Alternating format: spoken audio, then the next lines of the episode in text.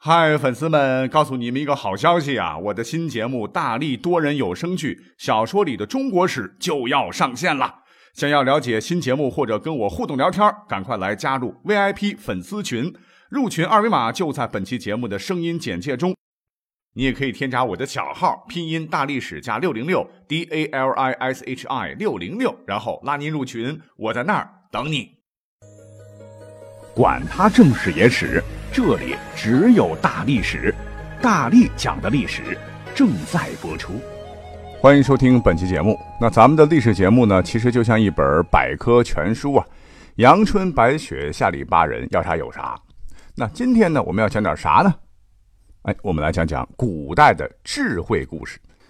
那很多人都说了哈，我有智慧呀，啊，其实此言差矣啊。很多人聪明，但并不等于那就是智慧。智慧从哪里来呢？啊，我一直觉得哈，有道捷径，那就是可以从历史当中来汲取。我们今天同样是来讲几个生动有趣的历史故事了，希望您能喜欢。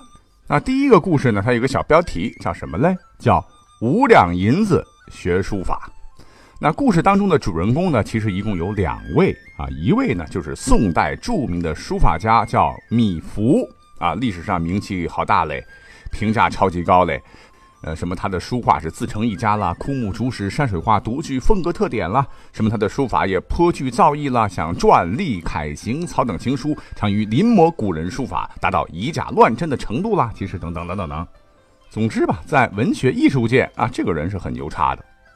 那另外一位主人公呢？哎，那就差远了哈，只知道他是个秀才啊，没名没姓。那么讲到这儿啊，你可能以为这个故事的主角。肯定就是米芾了，嘿，错了哈！主角恰恰不是他，而是那位名不见经传的穷秀才。怎么回事呢？话说米芾小的时候啊，家境不太好，这个爹妈是省吃俭用啊，以这个花这个学费啊，让他在私塾好好学写字。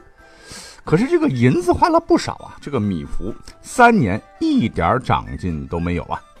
那么有一天呀，他听说。有路过村里的一位赶考秀才，字写的特别好啊！这个米芾就很虚心呐，就前去请教。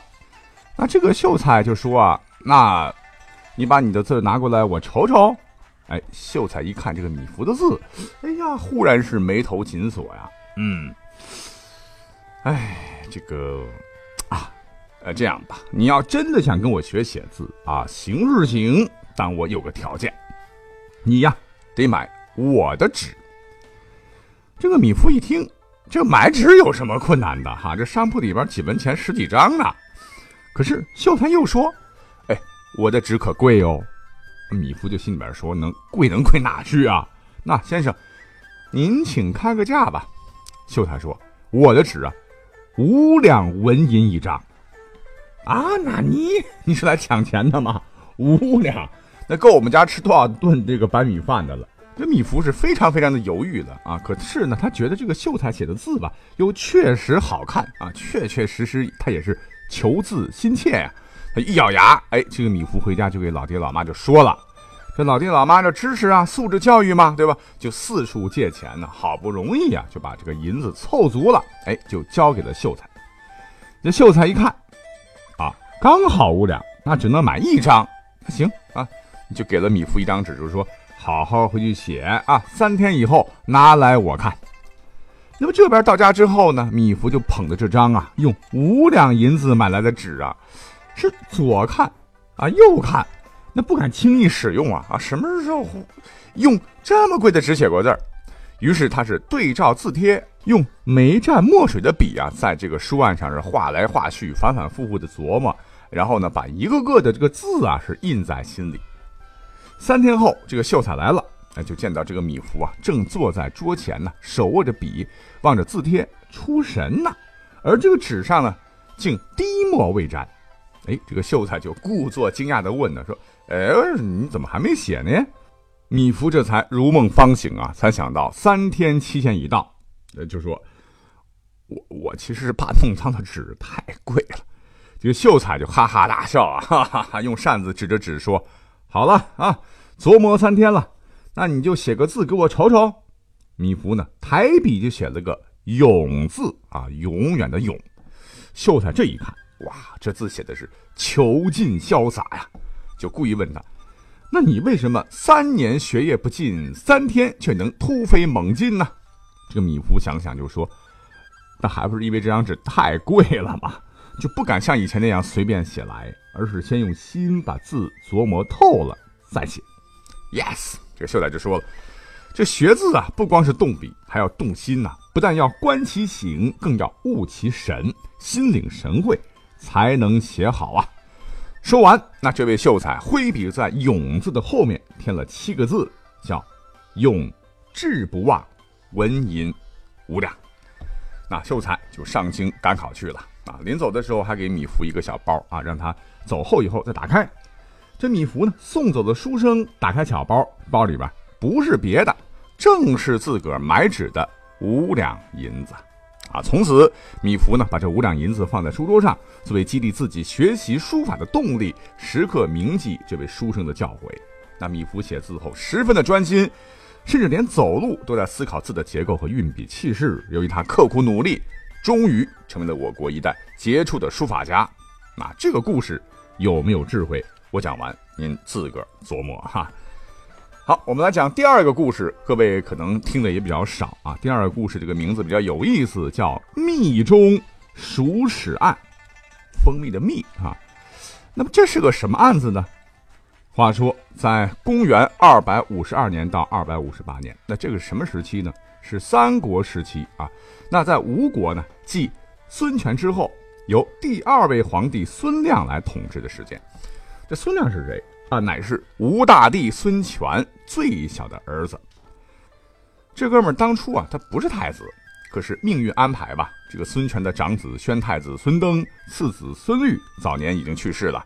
而三子孙和被立为太子以后啊，被这个意图争夺太子之位的四子鲁王孙霸和孙权长女全公主陷害而废去了太子之位。而这个孙霸呢，也被孙权逼迫自尽。最后，孙权就决定立幼子孙亮为太子了。那么，孙权呢，于吴太和二年（二百五十二年）去世，孙亮即位，改元建兴十年，才十岁而已。可是呢，这个孙亮历史上极其聪明啊，他观察和分析事物啊，都比常人更加的细致，常常呢能使这个疑难事物得到正确的结论，为一般人所不及啊。换言之，这个人可以当这个福尔摩斯了。那么话说有一次，孙亮啊想要吃生梅子，啊就吩咐这个黄门官呢去库房把这个浸着蜂蜜的这个蜜汁梅取来。可是呢，这个黄梅官呢，心术不正，而且心胸狭窄啊，是个喜欢睚眦必报的小人。那他呢，和这个掌管库房的这个库吏，呃，素有嫌隙呀。平时两个人见面就经常个口角，那就怀恨在心呢，一心是伺机报复。这次他终于逮到机会了啊！他从这个库吏那里啊，仓库的库啊，官吏的吏，取了这个蜜汁梅之后呢，就悄悄的哈找了几颗老鼠屎放了进去，然后。才拿去给孙亮，那孙亮这没吃几口，呃，就发现这个蜂蜜里边有老鼠屎了啊！勃然大怒，啊，是谁这么大胆啊，竟敢欺负到我头上，简直是反了！那旁边这个心怀鬼胎的这个黄门官呢，就构下奏道啊，说一定是那个酷吏呀，啊，这丫一向不忠于职责啊，常常游手好闲。一定是他渎职，才使老鼠屎掉进了蜜里，恶心了皇上不说，又有损您的健康啊！实在是罪不容恕，请您治他的死罪。孙亮呢，马上就把这个库吏招过来，就审问鼠屎的情况啊，就问他说：“刚才这个黄门官呢，是不是从你那儿取的蜜呢？”管理库房的小吏当时吓得已经是脸色苍白了哈，磕头如捣蒜。皇上，真真不是不是我，没想到这个黄门官抢着说：“呆哈，你在撒谎啊！鼠屎早就在密中了啊！”两个人反正就是争执不下吧，都说自己说的是真话。当时有个侍中啊，叫做刁玄和张斌呢，就出主意说：“哎，皇上，既然黄门官和这个酷吏啊争不出个结果，分不清到底是谁的罪责，不如把他们俩全都关押起来，一起治罪。”那讲到这儿。如果换成你是孙亮，那你会怎么做呢？啊，一定会大发雷霆啊！啊，那就赶紧把这个管库房的小吏给我斩了啊，因为这个黄门关这个谎撒的是天衣无缝啊，或者呢听从这个侍中刁权和这个张斌的话，干脆就把两个人都关了，反正有一个人在说谎，那另外一个人只能怪你运气不好喽。但是啊，我们这个年轻的孙亮没有这么做，当时没有监控摄像头，没关系，他是略一沉思啊，微笑的说：“其实。”要清楚啊，这个鼠屎是谁放的这件事儿，朕觉得非常简单，只要把老鼠屎剖开就可以了。他马上叫人啊，当着大伙儿的面把鼠屎切开，大家仔细一看，哎，只见这个鼠屎外面呢沾着一层蜂蜜，是湿润的，里面呢却是干燥的。孙亮这时候啊笑着解释说啊，如果说鼠屎啊早就掉在这个蜜里边，啊浸的时间长了。已经早就湿透了，现在各位来看一看，却是内干外湿，很明显那是黄门关刚放进去的。这样的栽赃，实在实在是欺人太甚呐！这时的这个黄门关一听啊，早就是吓傻了啊，跪在地上就如实交代了陷害这个酷吏、欺君罔上的罪行。至此，真相大白，而这个事儿呢，也被史书给记录下来了。